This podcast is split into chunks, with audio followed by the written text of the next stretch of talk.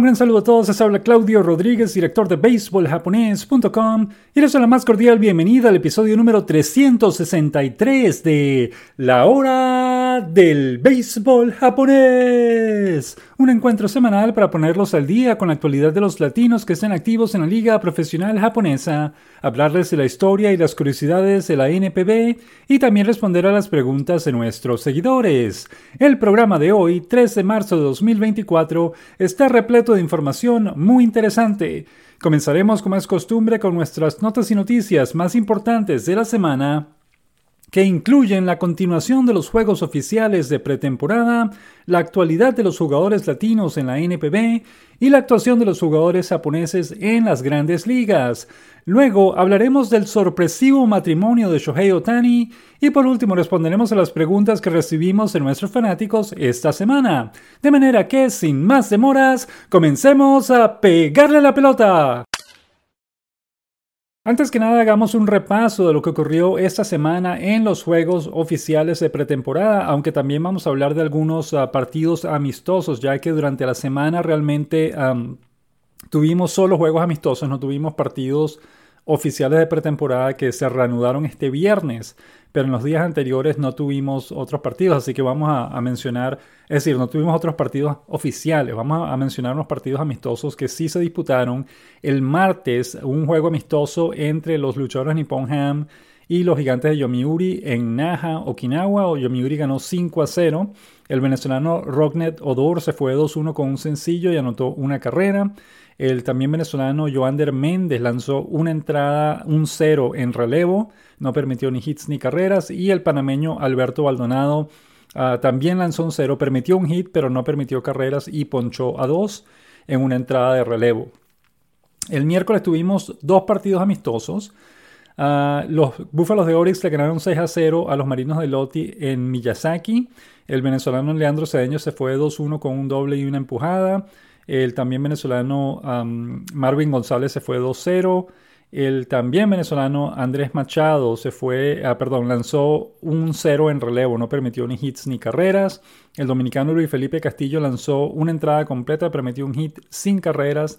El venezolano ah, Anderson Espinosa permitió un hit sin carreras en una entrada de relevo. el dominicano ah, Christopher Mercedes lanzó dos entradas completas, permitió dos hits y una carrera. Y el ah, dominicano Junior Fernández lanzó dos entradas completas, permitió cuatro hits, una carrera ah, y ponchó dos rivales. Eso fue el miércoles. El, ah, perdón, el miércoles también tuvimos otro juego amistoso entre los halcones de SoftBank y los leones de Seibu en la misma ciudad de Miyazaki. SoftBank ganó 4 a 3. El venezolano Jesús Aguilar, que está con Seibu, se fue 2-1 con un sencillo y una empujada. El dominicano Franchi Cordero se fue 2-0. Ah, el dominicano ah, Jeffrey Jan lanzó una entrada completa sin permitir hits ni carreras. Y el dominicano Albert Abreu también lanzó una entrada completa sin permitir hits ni carreras. Luego tuvimos el viernes, tuvimos el primer juego oficial de pretemporada de este fin de semana.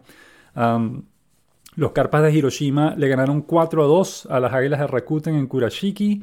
El único latino que vio acción en el partido fue el dominicano Michael Franco, que se fue 2-1 con un sencillo para subir su promedio de la pretemporada a 200. Ayer sábado también tuvimos un solo juego de pretemporada. Ah, fue el mismo partido. Las Águilas de Rakuten esta vez ganaron 3 a 1 los Carpas de Hiroshima en Kurashiki. El dominicano Michael Franco fue nuevamente el único latino que vio acción en el juego. Se fue 2-1 con dos carreras empujadas. Pegó un sencillo con las bases llenas y anotaron dos carreras y subió su promedio a 2.86. Ah, ayer sábado también jugaron las golondrinas de Yakult y los dragones de Chunichi en el Bantelin Dom de Nagoya, que es el, estadio sede de Chunichi. Aquí tuvimos seis latinos que vieron acción en este partido. El dominicano Domingo Santana se fue de 3-2 con dos sencillos y una empujada. Subió su promedio a 400. El venezolano José Osuna se fue de 3-0 con un ponche, bajó su promedio a 200. El cubano Cristian Rodríguez se fue de 3-1 con un sencillo y subió su promedio a 2.22. El ah, cubano Allan Viciado se fue de 1-0 con un boleto, bajó su promedio a 400. El ah, dominicano Orlando Calixte falló en un turno como emergente, bajó su promedio a 2.86. Y el dominicano Michael Feliz lanzó una entrada completa de relevo, permitió un hit sin carrera y bajó su efectividad a 6.0. ayer tuvimos otro partido también, los Tigres ah, de Hanshin cayeron 3 a 2 ante los luchadores Nippon Ham en el Sapporo. El único latino que vio acción en ese partido fue el dominicano Johan Mieses, que se fue de 1-0 con un error. Ah, y bajó su promedio a 167. Y tuvimos otro partido, uh, los halcones de SoftBank le ganaron 5 a 3 a las estrellas de Dena en Kitakyushu. Ah, y en ese partido no vieron acción ningún, ningún los jugadores latinos no vieron acción en ese encuentro. Hoy domingo 3 de marzo tuvimos cuatro partidos más, cuatro juegos oficiales más de pretemporada. Uh, los luchadores de Nippon Ham le ganaron 6 a 5 a los Tigres de Hanshin en el Sapporo Dome. Uh, el dominicano Johan Miese se fue 2-1 con, un con un doble, perdón. Empujó dos carreras, uh, una de ellas con un doble y empujó otra carrera con un elevado de sacrificio y subió su promedio a 2.50. El dominicano Aneuri Zavala lanzó una entrada de relevo, permitió un hit sin carrera, bajó o mejoró su efectividad a 4.50. El cubano Ariel Martínez se fue 2-0 bajó su promedio 167.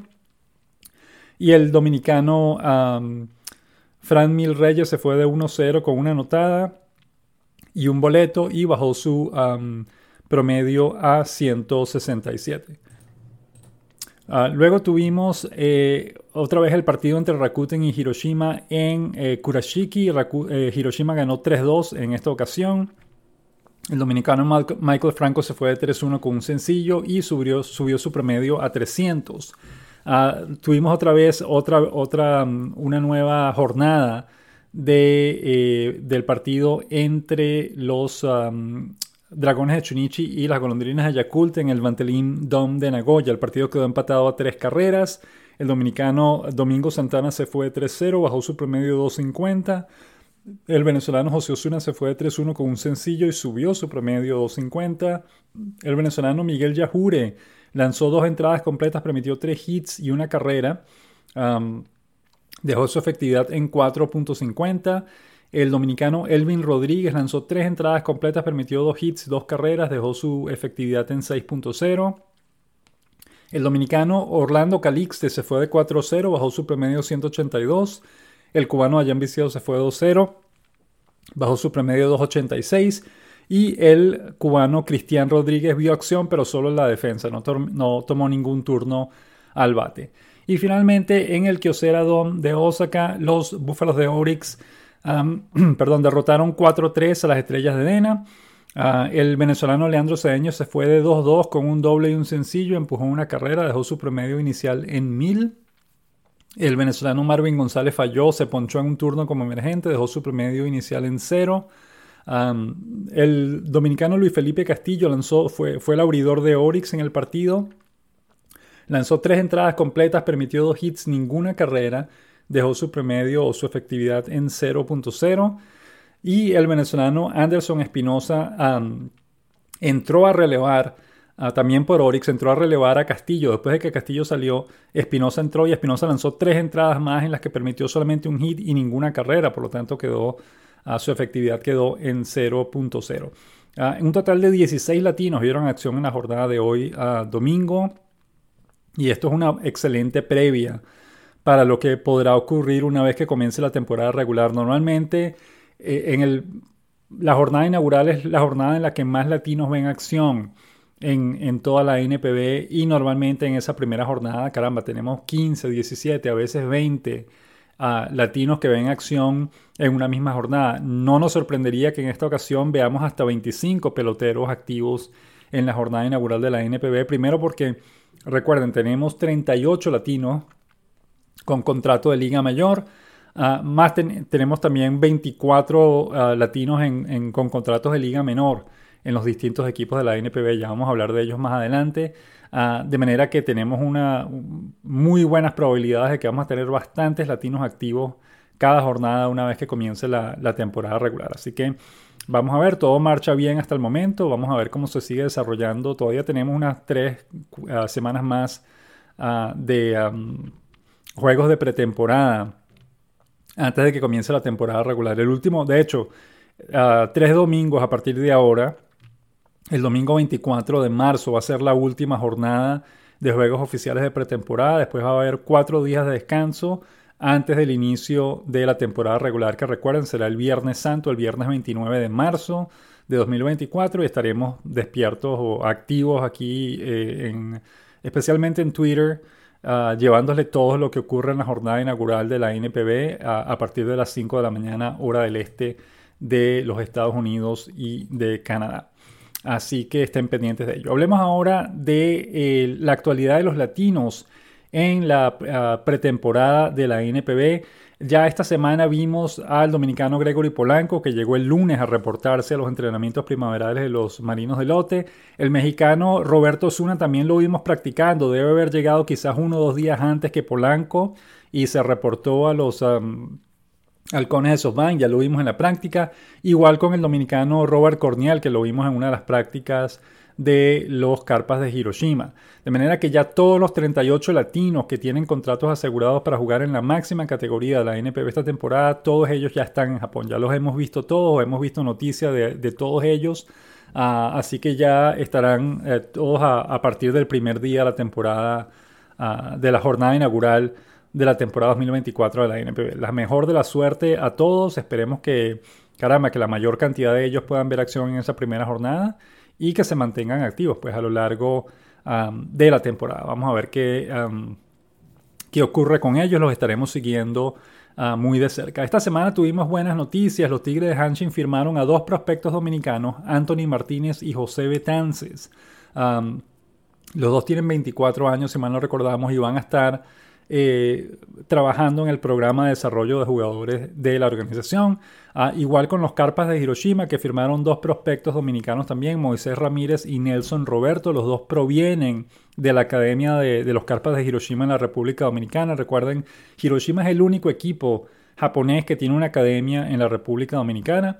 Y en este caso, es una academia que tiene, no es nueva, que tiene ya ha estado activa desde 1990 y de ahí han salido buenos, buenos jugadores. Alfonso Soriano, por ejemplo, fue, se graduó de esa academia, fue a jugar a Japón primero con los Carpas de Hiroshima, jugó una sola temporada y después terminó yéndose a las grandes ligas y convirtiéndose en una superestrella en las grandes ligas. A Timoniel Pérez también salió de esa, um, de esa academia, la República Dominicana, y más recientemente hemos tenido varios casos de, de excelente éxito Ah, con el equipo mayor, con jugadores dominicanos que salieron de esa academia. El caso más notorio fue el de Xavier Batista, ah, pero también tuvimos a Alejandro Mejía, tuvimos un lanzador llamado Jerónimo François que tuvo una excelente ah, actuación y que lo dejaron en libertad porque estaba lesionado y no se había recuperado, pero él tuvo una excelente actuación en Japón y eh, hace ya unos 10 años eh, Rainier Rosario o Rainel Rosario o algo así era el, Rosario es el apellido, no nos acordamos del nombre, pero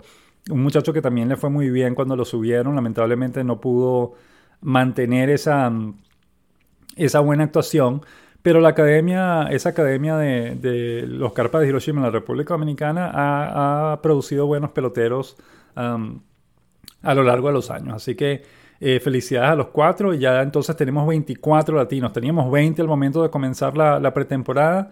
Ya tenemos 24 jugadores latinos. La mayoría de ellos son dominicanos que tienen contratos de liga menor con alguno de los dos equipos de la NPB. Eh, hablemos ahora brevemente de las actuaciones de los jugadores ah, japoneses en las grandes ligas. El fenómeno Shohei Otani debutó el martes en los juegos de pretemporada de los Dodgers. Conectó un jonrón de dos carreras en tres turnos en su primer partido. Ayer sábado ya remolcó otra carrera en otro juego de pretemporada. El ah, estelar Yoshinobu Yamamoto abrió el, el, miércoles, fue su primera apertura de la pretemporada, le fue muy bien, lanzó dos entradas completas, permitió un hit, ninguna carrera, ponchó a tres Hizo 19 lanzamientos y 16 de ellos fueron strikes. Estaba, tenía comando total y absoluto de la zona de strike. la recta eh, se le vio bien, con buena velocidad, buena ubicación. Los lanzamientos secundarios también fueron muy buenos. Eh, tuvo una actuación eh, fantástica Yoshinobu Yamamoto y todo el mundo pues está muy emocionado con, con lo que puede hacer esta temporada. Eh, Yu Darvish, el veterano, también abrió el martes y lanzó dos ceros ah, en su apertura de ese día. También se ve en muy buena forma y se espera que Darvish sea quizás el lanzador de la jornada inaugural, del partido inaugural de, esta temporada de los Padres de San Diego. Y es más, se dice que porque recuerden, la temporada 2024 de las grandes ligas va a abrir en Seúl con una serie especial de dos partidos entre los Dodgers de Los Ángeles y los Padres de San Diego. Y se espera que los abridores del primer partido sean Yu Darvish por los Padres de San Diego y Yoshinobu Yamamoto por los Dodgers de Los Ángeles. Así que eso va a ser un juegazo, ah, va a ser un enfrentamiento ah, muy especial y pues caramba, estamos pendientes de ese partido y de esa, esa serie inaugural que si mal no recordamos va a ser el 20 y el 21 de marzo en Seúl. Estaremos pendientes de eso. Uh, Shota Imanaga abrió ayer sábado con los Cachorros de Chicago su primera apertura de la, pretemporada. No le fue tan bien como a Darvish y Yamamoto. Lanzó dos entradas y un tercio, permitió tres hits, tres carreras y cinco ponches, aunque las tres carreras fueron simplemente un honrón de tres carreras que, que le pegaron. Es decir, hizo un mal lanzamiento en toda la apertura y eso le costó tres carreras, pero el resto de la de su actuación fue buena. Es decir, cinco ponches en dos entradas y un tercio, pues obviamente habla de, buen comando y de buen dominio de los bateadores rivales. Simplemente se equivocó en ese único lanzamiento y le conectaron un, honrón de tres carreras. Uh, Naoyuki Wasawa, al sí no le fue tan bien. Abrió el jueves, y realizó su primera apertura con los Rayos de Tampa Bay. Recuerden, Wasawa tiene contrato de liga menor nada más y está buscando ganarse un puesto en el equipo mayor de los Rayos de Tampa Bay. Eh, lamentablemente no le fue bien, lanzó dos entradas completas, permitió ocho hits, siete carreras, ponchó a uno, no otorgó boletos. Ah, mencionó después de la apertura que el, reloj de picheo lo molestó, es decir, no está acostumbrado a lanzar tan rápido o a perder muy poco tiempo entre lanzamientos y eso le afectó su mecánica y su, selección de lanzamientos y obviamente es algo a lo que tiene que ajustarse de ahora en adelante. Ah, pero se mostró positivo en el hecho de que, bueno, ahora tiene, tiene cosas que aprender, él confía que puede hacer los ajustes necesarios para la siguiente apertura y que le vaya mejor en la siguiente apertura. Ah, y tuvimos también, o vimos a, Yoshinobu, perdón, a um, Yoshitomo Sutsugo, quien jugaba con las estrellas de Dena en Japón, ya se fue a las grandes ligas hace tres años más o menos, realmente no le ha ido bien, él firmó primero con Ah, uh, caramba, se nos olvidó el equipo con el que firmó originalmente. Ah, por dos temporadas no le fue bien, ah, estuvo, lo cambiaron equipo, tuvo como una especie de renacimiento, lo dejaron en libertad. al total que él firmó un contrato de liga menor con los gigantes de San Francisco. Está con los entrenamientos o en entrenamientos primaverales de ese equipo como invitado y está buscando ganarse un puesto en el equipo mayor. Así que vamos a ver qué tal le va, pero bueno, por lo menos ya lo vimos también en los entrenamientos primaverales de las grandes ligas. Pasemos ahora a la siguiente sección del programa de hoy, las noticias de la semana.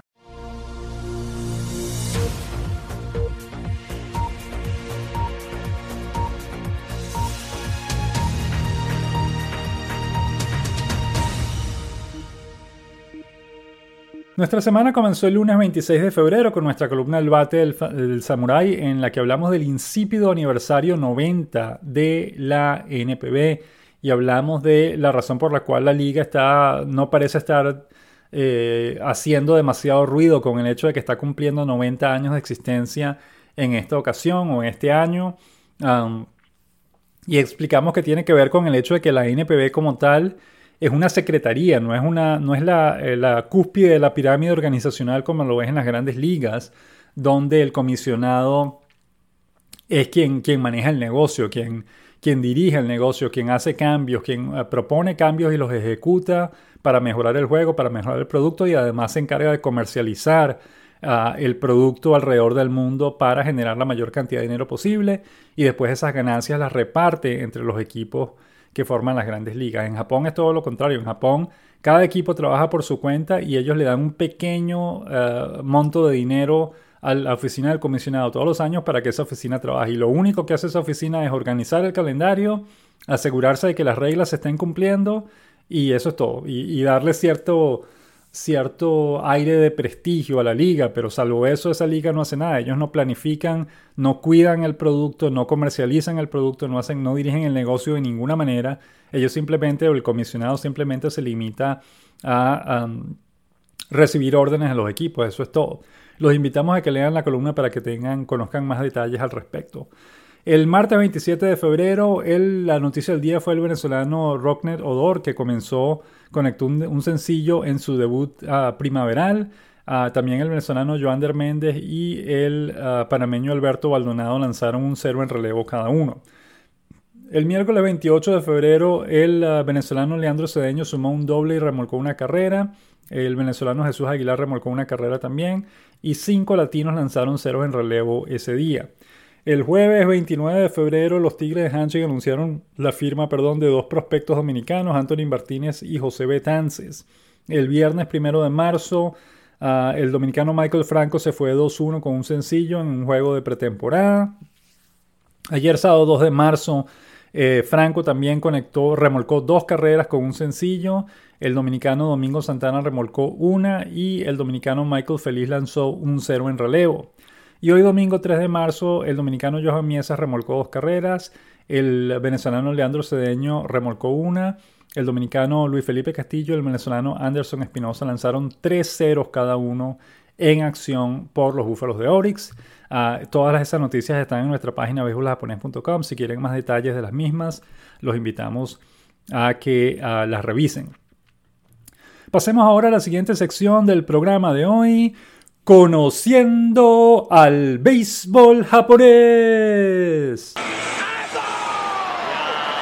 Esta semana en Conociendo al Béisbol Japonés queremos hablarles del sorpresivo matrimonio de Shohei Otani, quien el jueves en la tarde en su cuenta de Instagram publicó un mensaje diciendo que se había casado. Así de, de, la nada salió un comentario el que decía, eh, les quería compartir con ustedes que me acabo de casar o me casé hace poco. Ah, eh, con una chica japonesa, normal, común y corriente. Eh, estoy pues muy contento, es una persona muy especial para mí y pues espero, ah, digamos, pasar el resto de mi vida eh, con ella, un mensaje de ese tipo.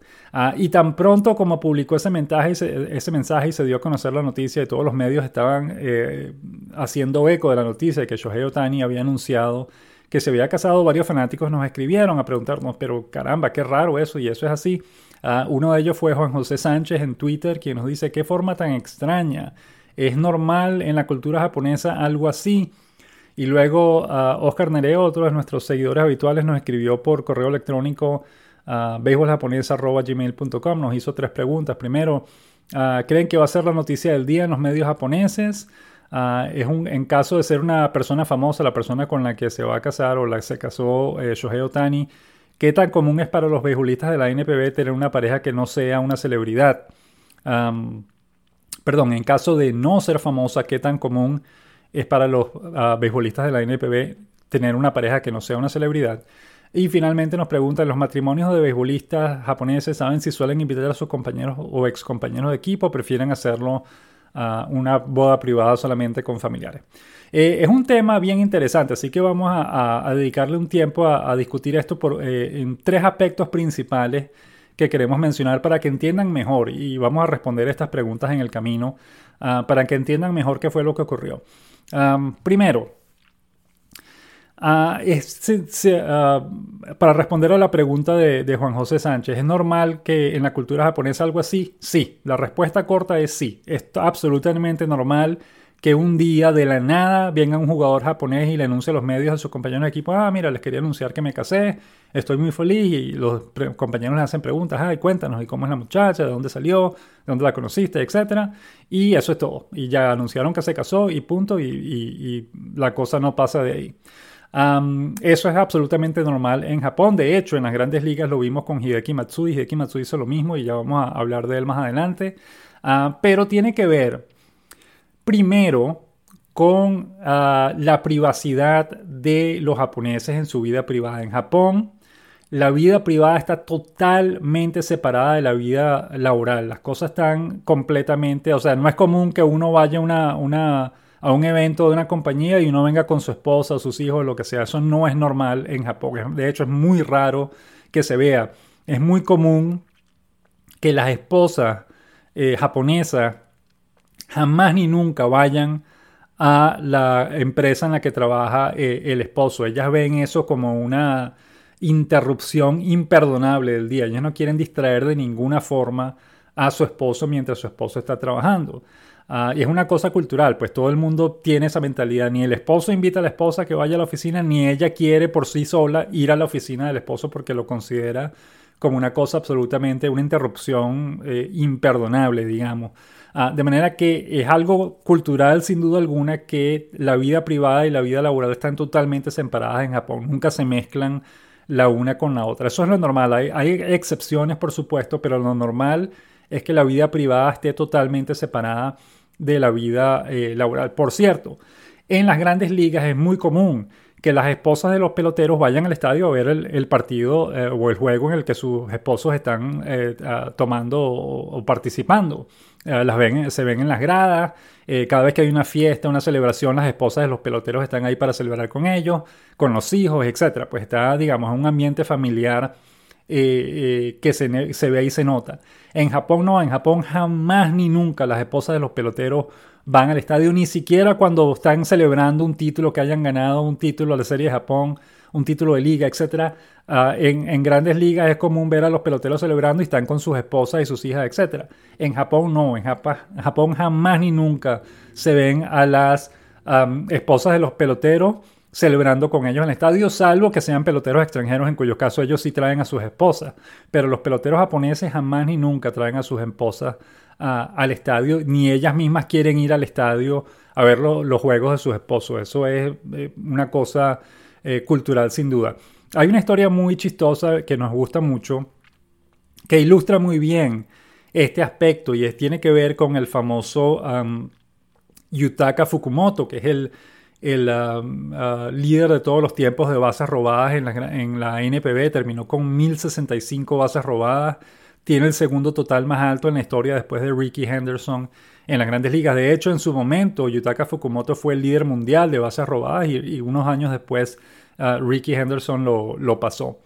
Um, Fukumoto, obviamente, esta es una historia vieja porque Fukumoto comenzó su carrera en 1970 o 1969 o algo así, pero cuando él participó en el draft de la NPB, él nunca pensó que algún equipo lo iba a seleccionar.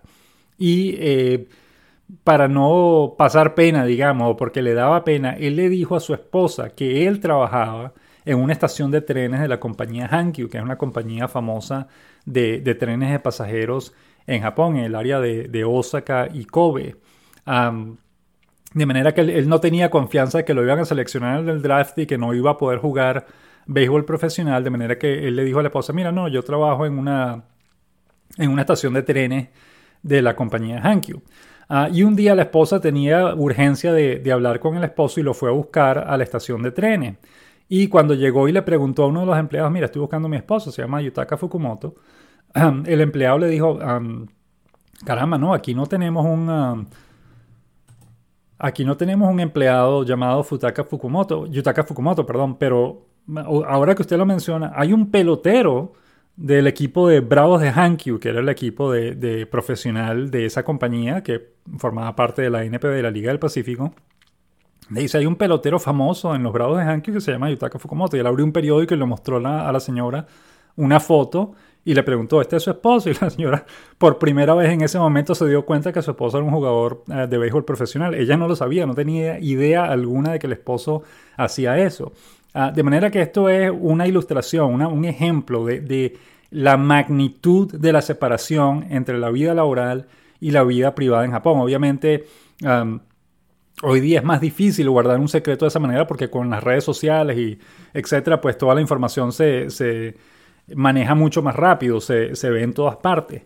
Pero, eh, digamos, esa, esa, es la mentalidad de los japoneses, esa es la cultura de los japoneses. Ellos normalmente eh, eh, nunca traen, los peloteros japoneses nunca traen a sus esposas a los estadios. hablando de Hideki Matsui, que este es un caso de un pelotero japonés que estando en las grandes ligas también anunció que se había casado, tal cual como lo hizo Tani en este momento. Hideki Matsui llegó un día y dijo, mira, me casé. Ah, y el caso de Hideki Matsui es muy chistoso porque eh, eh, además de casarse, le ganó una apuesta a Derek Jeter y Bobby Abreu. Estamos, esto es en, los entrenamientos primaverales de la temporada 2008. Ah, Bobby Abreu estaba jugando con los Yankees de Nueva York en ese momento.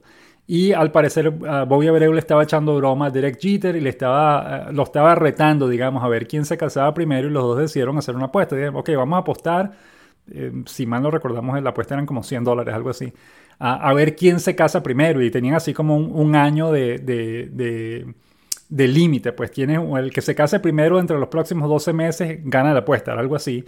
Y mientras los dos estaban conversando, Hideki Matsui estaba pasando por, el, por, por ahí y los escuchó hablando y Hideki Matsui llegó y se metió y dijo, mira, no, yo también quiero estar en, en esta apuesta. Y obviamente ninguno de ellos sospechaba nada. Dijo, ok, bueno, sí, entra, entra y apuesta con nosotros.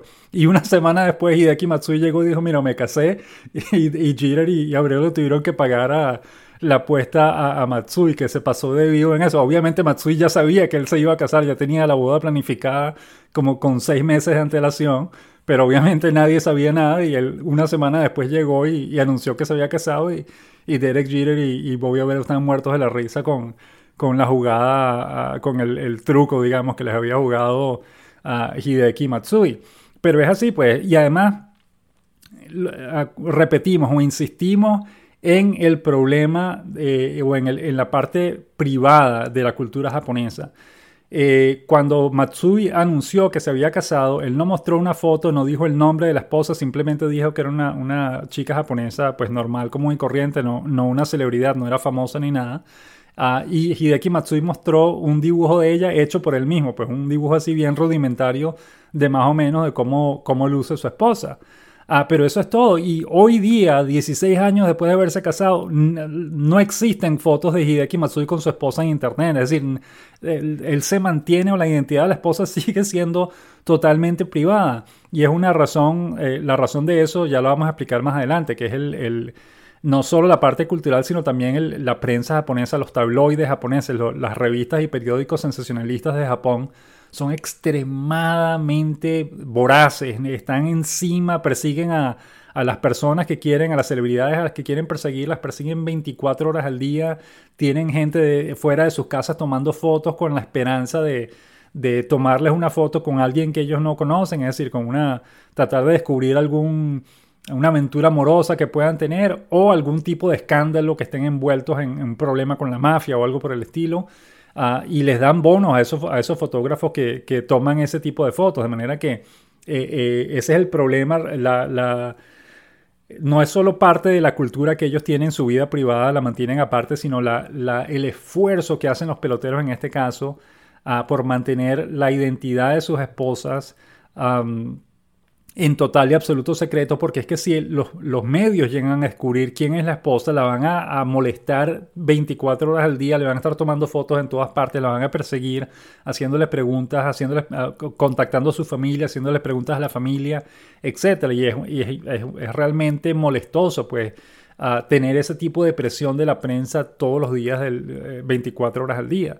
Ah, de manera que Hideki Matsui ha mantenido en secreto la identidad de su esposa hasta ahora. De hecho, en la, la entrevista, uh, un documental que publicaron en noviembre del año pasado en Disney Plus acerca de Shohei Otani y eh, Hideki Matsui es uno de los entrevistados. Y en esa entrevista Hideki Matsui dice, mira, yo vivo en los Estados Unidos porque aquí en los Estados Unidos soy una persona normal, pues la gente me conoce como el señor Matsui. Mientras que en Japón lo estarían persiguiendo 24 horas al día, no solo a él, sino a su esposa y a sus hijos, uh, molestándolos pues todo el tiempo. Y dice, mira, eso es insoportable, yo prefiero vivir aquí en los Estados Unidos, donde estoy tranquilo y, la gente me trata normalmente, y no en Japón donde me estarían persiguiendo todos los días. De manera que Ah, esa es la razón por la cual Shohei Otani, primero por, por, el, la, la parte privada, digamos, parte cultural de, los japoneses, que ellos mantienen su vida privada totalmente separada de la vida profesional, pero también por el miedo a, a los tabloides, porque Otani mencionó que se había casado con una chica normal, común y corriente japonesa. Eso quiere decir que no es una celebridad. Cuando él dice una chica japonesa normal, común y corriente, es que no es conocida, pues nadie la conoce porque, porque trabaja en televisión o porque sea cantante o algo por el estilo, o deportista profesional, ni mucho menos, sino simplemente le está diciendo, mira, es una chica normal, común y corriente, pero no mencionó el nombre. Ah, no mencionó ningún otro detalle de ella precisamente para que los medios no empiecen a, investigar y a tratar de averiguar su, su identidad, porque entonces lo que van a hacer es hacer que la vida de ellos sea un, un infierno, pues con, con, los medios persiguiéndolos uh, todos los días. Y ese es el segundo punto, el problema de los, de los tabloides, que son eh, voraces y son despiadados a la hora de perseguir a las celebridades a las que quieren eh, fotografiar. Y el, ejemplo más claro de eso, y, muy reciente además, es el divorcio de el dos veces campeón de patinaje artístico Yusuru Hanyu, que es un muchacho que tiene eh, una, el estatus de celebridad de él en Japón es básicamente igual al de Shohei Otani. Es un muchacho que se ganó el corazón, digamos, de todas las, mujeres japonesas, porque en dos Juegos Olímpicos seguidos ganó la medalla de oro en, patinaje artístico. Él ya está retirado de su carrera de patinaje artístico y en algo así como en agosto del año pasado, de 2023, él anunció en las redes sociales, mira, me casé y eso causó un revuelo, todo el mundo, ah, caramba, imagínense, eh, de, así sorpresivamente Yusuru Hanyu anunció que se había casado y lamentablemente los medios, una revista sensacionalista logró identificar quién era la esposa y empezaron a publicar fotos de ellas, empezaron a perseguir a la familia, hacerles preguntas, entrevistas y todo el cuento. Y en menos de tres meses, o perdón, un poco más de tres meses, en tres meses y una semana, algo así, eh, eh, Hanyu anunció que se había divorciado.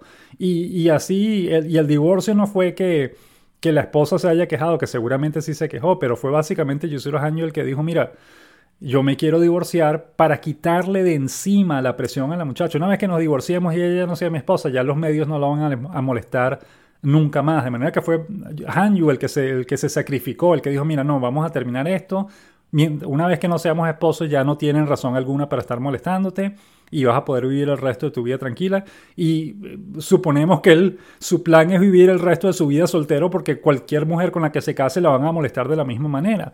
Cosa que es lamentable y es tristísimo que haya, que haya ocurrido algo como eso, especialmente con una persona, un muchacho tan querido y tan admirado por, por todos los japoneses en general, pues que los medios le hayan, le hayan hecho eso a él. Y seguramente podría demandarlos y todo el cuento, pero es decir, las cortes japonesas no trabajan tan rápido como las cortes, las cortes en Norteamérica, por ejemplo, y eso va a tomar años y va a ser realmente eh, exhaustivo eh, eh, pasar por todo ese problema. Él seguramente quizás ya, ya introdujo alguna demanda o algo con los, medios japoneses, pero caramba, es, es, tristísimo que, le haya ocurrido eso. Imagínense si, si los medios japoneses ah, terminan haciendo que Shohei Otani se divorcie. Sería una, una imperdonable, digamos. Es decir, un muchacho tranquilo que tanto le ha dado al país porque los medios lo van a molestar tanto, ah, lo van a molestar de esa manera.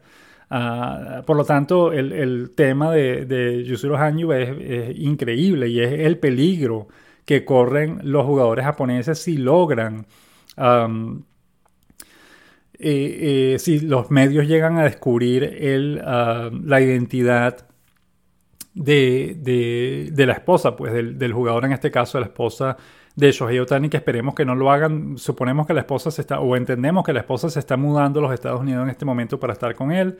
De manera que estando en los Estados Unidos estarán un poco más resguardados, digamos, de la, del, acoso de los fotógrafos de los tabloides japoneses, pero igual pues no están totalmente eh, a salvo ah, de ellos. Y de hecho Shohei Otani dijo en su entrevista cuando anunció el, el cuando dio la noticia de que se había casado, él dijo que bueno, que, que lo estaba haciendo porque lo quería anunciar en este momento porque tarde o temprano los medios se iban a, enterar y él no quería que lo estuviesen molestando durante la temporada regular con ese tipo de preguntas, así que prefirió decirlo de inmediato. De hecho, quería anunciarlo antes, pero los papeles de el, del matrimonio y tal se tardaron un poco y no se hizo oficial sino hasta hace poco, que fue cuando él decidió hacer el anuncio.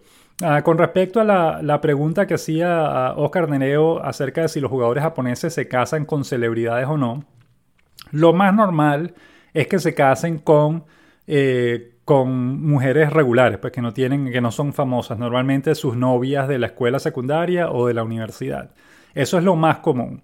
Eh, hay casos, obviamente, en los cuales se casan con celebridades. Es muy común, por ejemplo, que en esos casos de peloteros que se casen con celebridades, que los peloteros se casen con reporteras de televisión, reporteras que están cubriendo béisbol y que pues conocen a los peloteros y, se enamoran de alguno de ellos y se terminan casando y normalmente en esos casos la reportera suele ser mayor que el jugador con el cual se casa.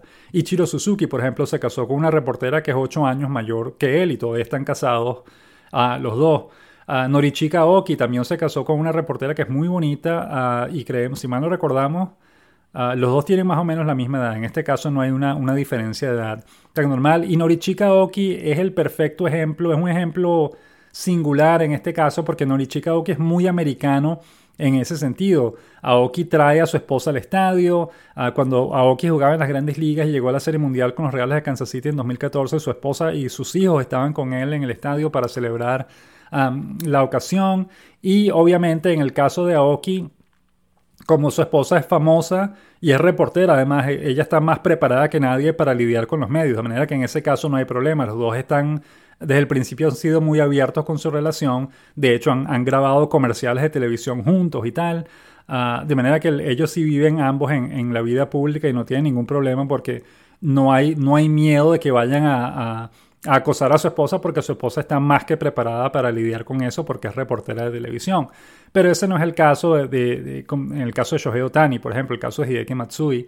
La esposa no está preparada para lidiar con toda esa presión. por eso es que hay mucho más cuidado de parte de ellos. El caso de Norichika Oki es, distinto. Norichika Oki de hecho invitó a todos sus compañeros de equipo a que, a que vinieran a su boda, etc. Pues él, sí desde el principio fue muy público con todo y él no tiene problema con eso, su esposa no tiene problema con eso, pero se entiende que otros jugadores no estén tan, tan ah, eh, contentos, pues con, no se sientan tan, tan tranquilos con el acoso de los medios todo el tiempo de manera que lo manejan de una, de una forma distinta.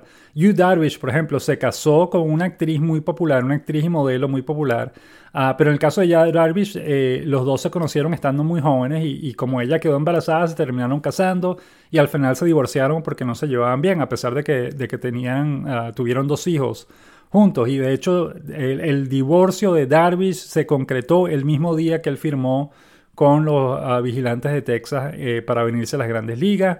Y ya unos años después, en, estando en grandes ligas, eh, se hizo pública una relación de él con su esposa actual, que es ah, Seiko uh, Yamamoto, es el apellido original, ahora se llama Seiko Darwish. Ah, pero en el caso de Seiko, ella era, o ella fue eh, campeona mundial de lucha greco-romana. Ella de, em, representó a Japón en Juegos Olímpicos, en lucha greco-romana y todo el cuento, y era una persona famosa, una atleta famosa en su, en su área, y pues eh, digamos, en este caso ellos sí están juntos todo el tiempo, van a, eventos, ella va al estadio a ver a, a Darvish a lanzar, etcétera, pues con los hijos, ellos sí tienen una vida un poco más pública y están constantemente los dos activos en, redes sociales. De manera que, ah, repetimos, normalmente los jugadores japoneses se casan con, con, sus novias de la escuela o de la universidad algunos se casan con, con alguna celebridad, alguna cantante, alguna modelo, etcétera, pero son casos un poco más, más contados, no es, no es demasiado común ah, que eso ocurra. Pero entre esos casos especiales, lo más normal es que se casen con una reportera de televisión. Ya ha pasado en varios, en, varios casos. Seiichi Uchikawa, por ejemplo, Ah, el caso de, de Seichi Usekawa fue embarazoso porque él declaró su amor por la reportera en, una, en, una, entrevista en vivo en, televisión con todo el mundo viéndolo, pues, ¿no? de manera que eh, ese tipo de casos son un poco más, más populares. Pero de ahí viene, esa es la razón por la cual Shohei Otani hizo el anuncio de esa manera tan sorpresiva, primero porque es normal y segundo porque quieren mantener, defender la privacidad de la esposa lo más posible porque, repetimos, los tabloides son feroces en Japón y como en el caso de Yusuru Hanyu han, han causado el divorcio de pareja en el pasado. Pasemos ahora a la sección final del programa de hoy, las preguntas de la semana.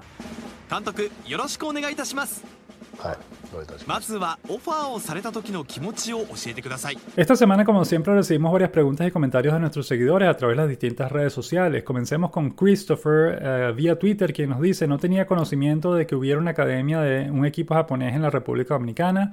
Ah, pues sí, eh, la Academia de los Carpas de Hiroshima es el único equipo japonés que tiene una academia en la República Dominicana. Ha estado activa desde 1990 y jugadores famosos han salido de ahí, incluyendo Alfonso Soriano. Luis Vargas, vía Twitter, nos pregunta, ¿los Tigres de Hanshin cumplirán también 90 años este año, al igual que los gigantes de Yomiuri y la NPB? No, los Tigres de Hanshin van a cumplir 90 años el año que viene, no este año. otra pregunta, ¿es posible que Julio Uría firme un contrato millonario con los halcones de SoftBank? Ah, de ser posible, es posible. Todavía no lo sabemos porque la única ah, fuente que mencionó eso ah, eh, fue una fuente que, eh, se conoce, es una, cuenta en Twitter que, que, se conoce que es como un robot, pues no es una cuenta real que eh, produce información que no es realmente verdadera. De manera que estamos a la espera. De ser posible, es posible, pero ninguna otra fuente ha confirmado la noticia, así que tenemos que esperar a, ver si se anuncia en los próximos días o en las próximas semanas un acuerdo entre Urias y los halcones de Sobank, uh, o si todo fue una, mentira, pues no sabemos realmente. Hay que esperar a ver uh, qué otra fuente lo confirme para ver cómo, cómo está eso. Uh, Ginobili en iBox nos pregunta, la NP es una de las ligas más longevas y estables del mundo, varias décadas más antigua que las otras ligas de Asia, en el mundo solo recuerdo la MLB y la Liga Mexicana, que cumple 100 años en 2025. Ah, tienen más tiempo. Otras ligas que se fundaron antes que la NPB, como la profesional cubana, ya no existen. Ah, esperemos que aguante mucho tiempo más. Gracias por el comentario, Ginoblis. Uh, Ismael Ceja Ramírez, a través de YouTube, nos escribe. No entiendo el revuelo por el tema de la, barba, de la barba de Odor. Él ya jugó con los Yankees y también se afeitó la barba y la cabeza. En cuanto al tema de los honroneros eh, que mencionábamos en el podcast anterior, refiriéndose a la, posibilidad de Reyes y Aguilar de dar 40 honrones o estar cerca de esa cifra, pregunto, ¿no crees que eso de dar 40 honrones se ha vuelto cada vez más difícil ah, debido al aumento de la calidad de los picheos en ambas ligas? Eh, bueno, sí, estamos obviamente en una, en una era en la que la, ofensiva ha estado muy decaída en los últimos cuatro o cinco años las ofensivas han estado, especialmente en la Liga del Pacífico. La Liga Central no tanto, en la Liga Central hemos visto temporadas de 40 honrones, hemos visto temporadas de 100 carreras empujadas, etc. Pero en la Liga del Pacífico en los últimos cuatro o cinco años la ofensiva realmente ha estado por el piso, ha estado terrible. Ah, al parecer tiene algo que ver con la pelota, que no, no, la calidad de la misma no está siendo tan buena como antes, pero eh, sí, sin duda alguna es difícil que, conecten, especialmente en la Liga del Pacífico, donde la, la, ofensiva ha estado tan decaída en los últimos años, es dificilísimo que, que alguno de estos dos peloteros llegue a, a 40 honrones. 30 quizás, pero 40 lo vemos muy difícil. Ah, luego nos dice, ah, vamos a ver, Oh, él nos hace un comentario de que es Bryce Harper, el, pelotero anterior al que nos no, habíamos dicho Brett Harper en, lugar de Bryce Harper. Perdónnos, eh, eh, tienes toda la razón, Ismael. Gracias por la, corrección. Es Bryce Harper, el pelotero al que nos referíamos en los comentarios ah, anteriores. Gracias por el comentario, Ismael. Ah, finalmente tenemos a Oscar Teneo. Uh, quien nos hace eh, un par de preguntas por correo electrónico como siempre. La dirección es, recuerden, si nos quieren escribir en privado, escríbanos a japonés arroba gmail.com. Ah, primero nos dice, la Liga de Taiwán le prohibió a Jamaico Navarro jugar en Taiwán por producto del asunto de la bala que le encontraron en su equipaje de mano ah, cuando jugaba en la NPB. Ah, así que eso es un caso de eh, eh, la liga taiwanesa siendo exigente con el, comportamiento de los peloteros extranjeros que vienen a jugar en el país. De hecho, Taiwán es un país bien exigente en, en, temas de disciplina y de, seguridad. Ah, si mal no recordamos, ellos tienen ah, pena de muerte por el, por el tráfico de drogas. Así que sí, y ha habido casos de, muchachos extranjeros que llegaron a visitar Taiwán con, marihuana en, su, en, sus morrales o en sus bolsos o algo así, los descubrieron y los mataron. Pues es decir, les aplicaron la pena de muerte por traer drogas al país. Ah, de manera que Taiwán es un país bien exigente en ese, en ese sentido. Hay que ver eh, cómo se comporta la liga coreana. Por ejemplo, el, caso de Trevor Bauer, por ejemplo, que todavía está pendiente. Trevor Bauer no ha firmado con nadie en las grandes ligas. Ah, suponemos que eh, cuando se cansa de esperar por un contrato de grandes ligas va a tratar de, de, firmar otra vez con las estrellas de Dena. No sabemos si las estrellas de Dena van a aceptar firmarlo después de que los ha hecho esperar tanto tiempo o lo van a dejar en libertad, eh, no lo sabemos, pero si no firma con Dena y no firma con ningún otro equipo japonés, entonces intentaría irse a jugar a, Corea del Sur. y la pregunta en ese momento es, bueno, eh, los equipos de Corea del Sur estarán dispuestos a eh, aceptarlo, pues a, traerlo a la, a la liga sabiendo su pasado o no. Ah, en este caso, ejemplo que nos da Oscar Nereo de Jamaica Navarro es un ejemplo extremo, pues porque en el caso de Navarro, ah, él lo arrestaron en Japón Ah, pero realmente, o sea, él cargaba, tenía una bala suelta en su, en su equipaje de mano, pero no tenía pistola ni nada por el estilo. Pues fue un descuido de su parte. Hay una explicación por la cual, eh, ah, y esto pasó en el pasado con otro dominicano, Máximo Nelson. Eso pasó. Eh, eh, hay, una explicación por la cual estos jugadores de vez en cuando cargan balas sueltas en su equipaje de mano. Pero Ah, digamos, los japoneses hicieron su, su, investigación, le aplicaron una, un mes de suspensión, si mal no recordamos, y después comenzó a jugar. Ah, pero en Taiwán no, no, no, no, están jugando con ese tipo de cosas. Pues tan pronto como un jugador tiene un pasado ya cuestionable, digamos, entonces se deciden de una no, no lidiar con él más.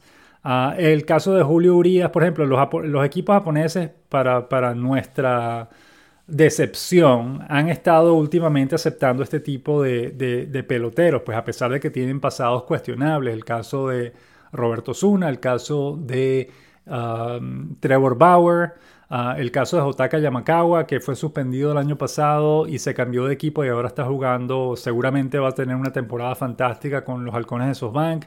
Ah, después de que haya sido acusado de, abuso sexual con una muchacha ah, en un hotel de Tokio el año pasado o el año anterior. De manera que, eh, caramba, nos preocupa esta, esta falta de, eh, mm, exigencia, digamos, con los peloteros a los que están contratando, de manera que es totalmente posible que firmen al mexicano Julio Urias a pesar de su pasado a sus problemas legales. así que no sabemos realmente, y, no solo lo firmarían, sino que lo firmarían por la mayor cantidad de dinero que ha firmado cualquier otro jugador en la historia de la NPB. Uh, cosa que es un ejemplo que no deberíamos o, que, que, nos gustaría que la NPB no diera. Ah, porque entonces, claro, eh, bueno, recordamos que en algún momento José Canseco, cuando tenía como 42, 46 años, estuvo tratando de jugar en Japón y, y envió su currículum y y su agente estuvo contactando a todos los equipos japoneses y preguntándole, mira, José Canseco está interesado en jugar en Japón, no lo quieren contactar. Afortunadamente, ningún equipo dijo que sí, ningún equipo se atrevió a contratarlo, pero ese es el, el detalle, digamos, estamos en una época en la cual los equipos japoneses, por, por, alguna razón que desconocemos, están, a pesar de que son tan estrictos ellos mismos con sus propios peloteros, entonces cuando, cuando tiene que ser un pelotero extranjero, entonces ahí sí lo perdonan y lo firman. Eh, nos parece contraproducente eso, especialmente cuando los peloteros que han dado positivo por, por eh, dopaje en el pasado, la mayoría de los cuales han sido latinos, los han despedido de inmediato, no les han dado ninguna segunda oportunidad. Ah, los despiden y, más nunca vuelven a jugar en Japón. Cosa que nos parece, eh, nos parece injusta que, que sean tan exigentes con ellos, pero no tan exigentes con otros peloteros que han cometido, quizás actos más graves que eso. Así que, eh, pues caramba, hay que esperar a ver qué, qué, ocurre con eso, especialmente con el caso de, de Julio Uría. A la otra pregunta de Oscar Nereo nos dice, Ah, si no hay algo especial, yo diría que el mal llamado comisionado debería renunciar. Está en la oportunidad ah, dorada para dejar de ser un simple secretario y empezar a tener poder. Más cuando Sakakibara es el gran cordón del sol naciente y llegó a presidir la eh, compañía Kansai Electric y la Federación Empresaria Japonesa. Además, debería usarse estos 90 años para reformar el puesto del comisionado y darle al que ocupa el puesto poder para eh, un poder similar al de Rob Manfred. bueno, eh, gracias por el comentario, Oscar. El problema de esto Ah, con, la, con la, es decir, el comisionado renunciando no va a cambiar nada, simplemente eh, eh, elegirían a otro comisionado. De hecho, realmente ahora fue que nos dimos cuenta de que el comisionado había cambiado. Nosotros pensamos que el comisionado era eh, todavía el, comisionado que estuvo durante la pandemia, que hizo un trabajo bastante decente manejando la, la liga durante la pandemia. Ah, y un nuevo comisionado fue elegido a finales de 2022, 2023, ya ni nos acordamos y ni sabíamos el nombre del, comisionado actual. Así de, de, transparente, pues de, poco importante, digamos, es el comisionado de la, de la NPB. Ah, el problema con el puesto del comisionado, recuerda Oscar, es que eh, en Japón hay una, una costumbre muy, ah, muy que se mantiene, muy popular, que se mantiene en el mundo empresarial japonés, en el cual a un empleado, un ejecutivo que tuvo una carrera muy buena y que ya está, digamos, en, los, en sus 60 años o lo que fuese, lo, lo, lo retiran, entre comillas, y lo que hacen es darle un puesto en alguna de las divisiones de la compañía en, el puesto en el que no tiene que hacer nada. Simplemente se sienta en su escritorio a calentar el asiento y no hace nada todo el día y le pagan por eso. Y es como una especie de pre-retiro, pues lo, lo colocan en un puesto no importante donde no tiene que hacer nada y lo dejan ahí hasta que él decida retirarse y ya no tenga que venir más a, a la oficina. Y es muy común que los dueños de los equipos de béisbol o los representantes de los equipos de béisbol de la NPB eh, sean personas en ese tipo de cargo, pues que trabajaban en la compañía matriz, los retiraron o los pre-retiraron y les dieron un puesto en la, en la ah, como el dueño o el representante del equipo en la NPB. Normalmente ellos no saben nada de béisbol, no saben cómo funciona el negocio del béisbol.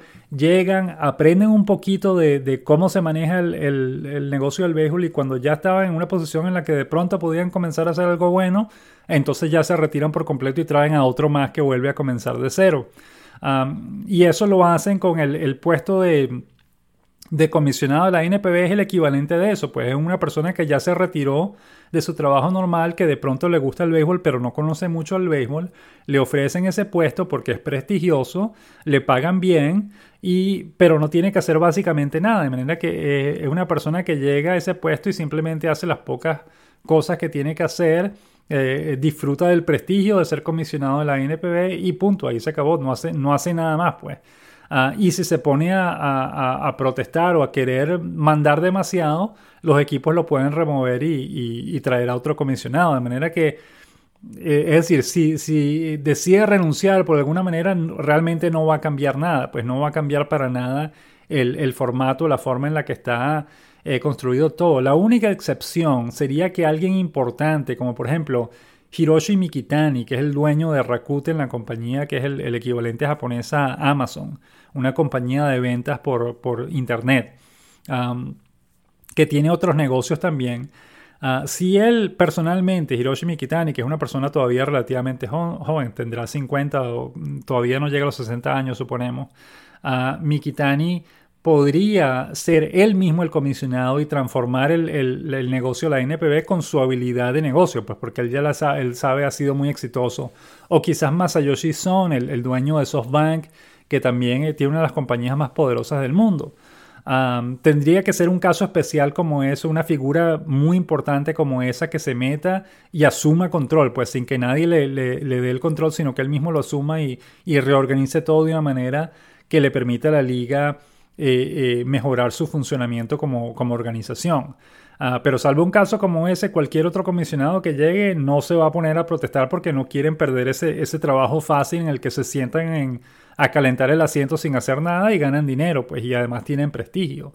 Ah, de manera que eso no creemos que nunca vaya a ocurrir, pues que, que, un comisionado vaya, se vaya a poner con la cómica de que no, mira, que tenemos que eh, tratar de forzar a los equipos a cambiar su, su formato de, o su manera de trabajar. Pues es decir, si los equipos no se lo piden, el comisionado no va a hacer, ah, no va a hacer nada al respecto. Así que, repetimos, no creemos que, una renuncia vaya a ayudar para nada. Por lo contrario, le quitaría al, comisionado actual ese trabajo fácil que tanto le gusta, donde no tiene que hacer nada y gana un buen dinero eh, por estar en ese puesto. No creemos que ningún comisionado vaya a arriesgar perder su puesto por, de esa manera. Por lo tanto, Pues la renuncia no es una, un acto que va a cambiar nada, pues lo, que ocurriría es que nada, perdería su trabajo y después los equipos contratarían a alguien más. Repetimos, tiene que ser un caso muy especial, así como, como que Mikitani, eh, Hiroshi Mikitani él mismo decida ser comisionado a la NPB o algo así, para que las cosas cambien. Si no, pues dudamos mucho que las cosas vayan a cambiar. Con esto llegamos entonces al final del programa de hoy. Muchísimas gracias como siempre por habernos acompañado y queremos despedirnos con la canción de ánimo del puertorriqueño Neftalí Soto, que es el siguiente en nuestra lista de los peloteros latinos más destacados de la, de la temporada pasada. Ah, Soto está ahora, esta es la canción de Soto cuando jugaba con las estrellas de Dena. A partir de este año Soto está jugando con los Marinos de Lote, todavía no tenemos su canción de ánimo actual. Así que vamos a compartir la canción de ánimo que le cantaban los fanáticos cuando estaba con las estrellas de Dena. Muchísimas gracias una vez más por habernos acompañado en el programa de hoy y nos despedimos con la canción de ánimo del puertorriqueño Neftalí Soto.